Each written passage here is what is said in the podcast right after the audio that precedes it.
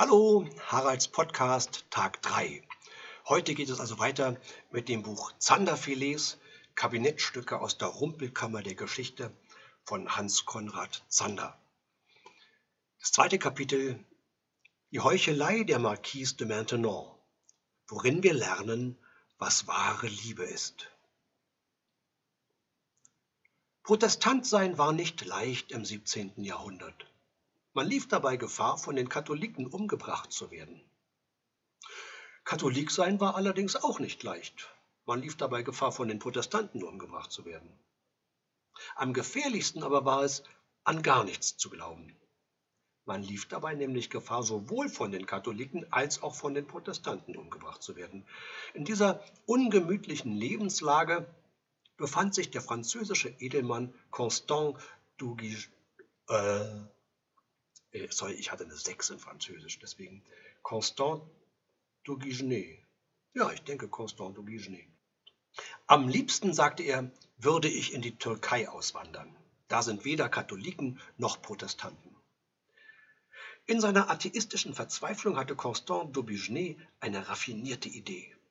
Dauernd musste er sich ja verstellen, musste den Katholiken katholisch um den Mund reden, den Protestanten protestantisch obwohl er weder das eine noch das andere glaubte.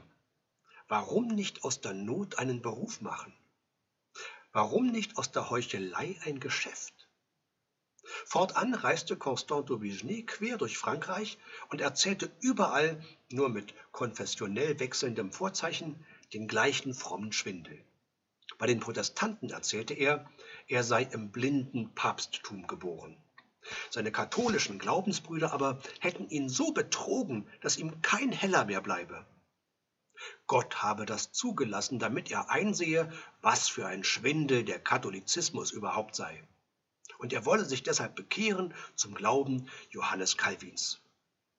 Auf der Stelle begann die gerührte protestantische Gemeinde Geld zu sammeln für das arme Opfer katholischen Betrugs und mit prallem Portemonnaie zog der atheistische Schwindler in die nächste Stadt, um dort den Katholiken den umgekehrten Bären aufzubinden und so weiter, jahrelang quer durch Frankreich, bis endlich in den Sümpfen hinter Poitiers Katholiken und Protestanten einander Bescheid sagten.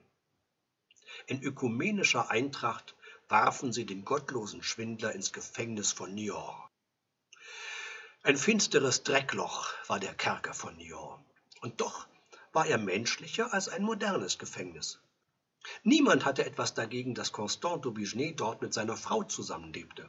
So beginnt ein gutes Jahr später, am 26. November 1635, in einem französischen Provinzgefängnis eine Geschichte wie aus dem Märchen.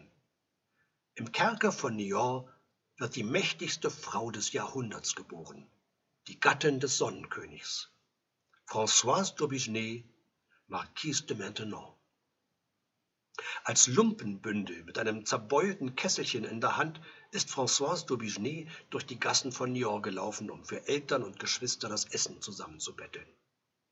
Als Aschenbrödel aus der Provinz gelangte sie mit 15 im Gepäck einer frommen Tante nach Paris. Ein Cousin hat sie dort mitgenommen ins Hôtel de Troyes, das war der berühmteste Salon von Paris. Auf der Schwelle zum sogenannten gelben Zimmer blieb Françoise d'Aubigné wie angewurzelt stehen. Sie traute ihren Augen nicht. Mitten in dem Salon stand eine hölzerne Kiste. Zwei Hände schauten aus der Kiste heraus, ein Buckel und die schiefe Hälfte eines menschlichen Gesichts. Das war Scarron, Frankreichs hässlichster Krüppel. Nur Mund und Hände konnte er noch bewegen. Sein ganzer übriger Körper war starr gelähmt und verrenkt in der Form des Buchstabens Z. Um diese Kiste voll menschlichen Jammers stand lachend die feinste Gesellschaft von Paris. Denn dieser hässlichste aller Krüppel war zugleich der geistreichste Schriftsteller von ganz Frankreich. Die schönsten Frauen, die elegantesten Höflinge, alle hingen an dem schiefen Mund in der Kiste, alle warteten auf Scarons nächsten Witz. Bis der Dichter selbst über den Rand seiner Kiste schielend mit einem Mal die lachende Gesellschaft unterbrach. Warum stellt keiner mir die Schöne vor, die Schöne dort unter der Tür? Schon am folgenden Morgen empfing die 15-jährige Françoise aus der Feder des Krüppels ihr erstes Billet doux. So schön ist, was mein Auge von dir sah, dass, was dein Kleid verhüllt, gewiss vollkommen ist. Zwei Jahre später, am 6. April 1652, steht Françoise d'Aubigny wieder im Hotel de Troyes. Aber diesmal nicht mehr auf der Schwelle zum gelben Zimmer, sondern vor dem Altar der Hauskapelle. Im Brautgewand steht die 17-Jährige vor dem Priester. Doch neben ihr steht kein Bräutigam. Neben ihr vor dem Altar steht eine Kiste. Und auf die Frage des Priesters nach der Bereitschaft, die ehelichen Pflichten zu erfüllen, dringt aus der Tiefe der Kiste ein lautes, freches Oui. Die junge Schöne und der alte Krüppel. La Belle et le Monstre. Nie ist in Paris über eine Ehe so gespottet worden. Und doch hat die Tochter von Constant d'Aubigny ihr Jawort aufs Klügste kalkuliert. Sie galt als eine der schönsten jungen Frauen von Paris. Sie war in den Salons von Kavalieren umschwärmt, aber das waren alles Kavaliere für eine Nacht. Sie zu heiraten, die Tochter eines verkrachten Schwindlers, daran dachte von den galanten Messieurs keiner im Traum. In der feinen Pariser Gesellschaft war der Krüppel Scarron der einzige Mann, der bereit war, sie ohne Mitgift zu nehmen. Und da war ein zweiter Vorteil. Wenn der Ehemann in der Kiste sitzt, dann hat die Ehefrau manche Freiheit. Madame Françoise Scarron nutzte ihre Freiheit zu einem Doppelspiel, das ihres Vaters würdig war. Einerseits genoss sie die Gesellschaft der galanten Herren im Salon von Mademoiselle Ninon de L'Enclos. Das ist jene Kurtisane, über die Madame de Sévigné geseufzt hat. Erst hat sie meinen Mann verführt, dann hat sie mir meinen Liebhaber genommen, hernach hat sie meinen Sohn auf Abwege gebracht und im Augenblick führt sie meinen Enkel in die Liebe ein. Mademoiselle de L'Enclos gehört bei uns langsam zur Familie. In diesem Kreis verbrachte Madame Scarron jedoch nur die eine Hälfte ihres ehelichen Doppellebens. Die andere Hälfte widmete sie dem Kreis um die Frau des Marschalls d'Albret. Das war die frömmste Betschwester von Paris. Was ihren Ehemann jedoch keineswegs daran hinderte, in dem erwähnten Kreis um Mademoiselle de L'Enclos zu verkehren. Es ergab sich so nicht selten die delikate Situation, dass Madame Scarron nächtens ihre Gunst dem Marschall d'Albret erwies, um schon am folgenden Morgen zusammen mit der ahnungslosen Marschallin eifrig Messgewänder zu sticken und so weiter. Stets gemäß dem Wort des Apostels Paulus, meidet allen bösen Schein. Bis eines Tages, nach acht Jahren, der arme Ehemann und Dichter in seiner Kiste vor so viel Heuchelei das gequälte Auge für immer schloss. Beim Sticken eines neuen Messgewandes unterhielten sich nicht lang danach die trauernde Witwe Scarron und die fromme Marschallin d'Albret über des Königs neue Mätresse, Madame de Montespan. Ich höre, sagte die Witwe Scarron, Madame de Montespan ist schwer erkrankt. Gewiss, antwortete die Marschallin d'Albret. Sie leidet an jener schweren Krankheit, von der eine Frau nach neun Monaten genest. Die Fruchtbarkeit dieser Mätresse sollte für Ludwig XIV. zum Albtraum werden. Nacheinander gebar ihm Madame de Montespan acht uneheliche Kinder. Alle acht waren hässlich. Das eine schielte, das andere hinkte, der kleine Louis Cäsar hatte gar einen Buckel. Macht nichts, sagte Madame de Montespan. Wir bringen ihn einfach später mal im Klerus unter. Der Sonnenkönig selber fand das alles nicht so lustig. Wohl gestattete ihm die höfische Sitte jedes erotische Abenteuer. Zugleich jedoch zwang ihn die herrschende Moral, die Folgen seiner Seitensprünge peinlich zu verbergen. Erst wenn die unehelichen Kinder erwachsen waren, durfte er offiziell für sie sorgen. Inzwischen musste jemand gefunden werden, der den missgestalteten Kindersegen von Madame de Montespan in großer Diskretion erzog. Am besten eine sehr fromme und doch sehr lebenserfahrene Witwe. Es war die Witwe Scarron, an die die Botschaft erging, Madame, der König bittet Sie, den Früchten seiner Sünde eine christliche Erziehung zu gewähren. Es gibt in der Mathematik ein besonders subtiles Kapitel. Das ist die sogenannte Infinitesimalrechnung. Dabei geht es um eine unendlich klug geschwungene Kurve, die sich mit unendlichem Geschick einer Geraden nähert. So hat sich Françoise d'Aubigné, verwitwetes Caron, dem König von Frankreich genähert. Es begann mit der heimlichen Komplizenschaft, der heimlichen Sorge um die heimlichen Kinder einer anderen Frau. Nicht beim ersten, aber wohl beim dritten oder vierten Mal hat der König ihre Hand einen Augenblick länger als schicklich festgehalten und leise gesagt, ich sehe, dass Sie meine Kinder lieben. Es muss schön sein, Madame, von Ihnen geliebt zu werden. Denn Ludwig war ein schlechter Gatte, doch er war ein guter Vater. Dreizehn Jahre später stand der Sonnenkönig so im Banne dieser Frau, dass er jeden Tag fünf Stunden mit ihr verbrachte, von der Nacht zu schweigen, dass er gar nicht mehr fähig war, die Staatsgeschäfte zu erledigen, ohne ihr Dabeisein, ohne ihren klugen Rat.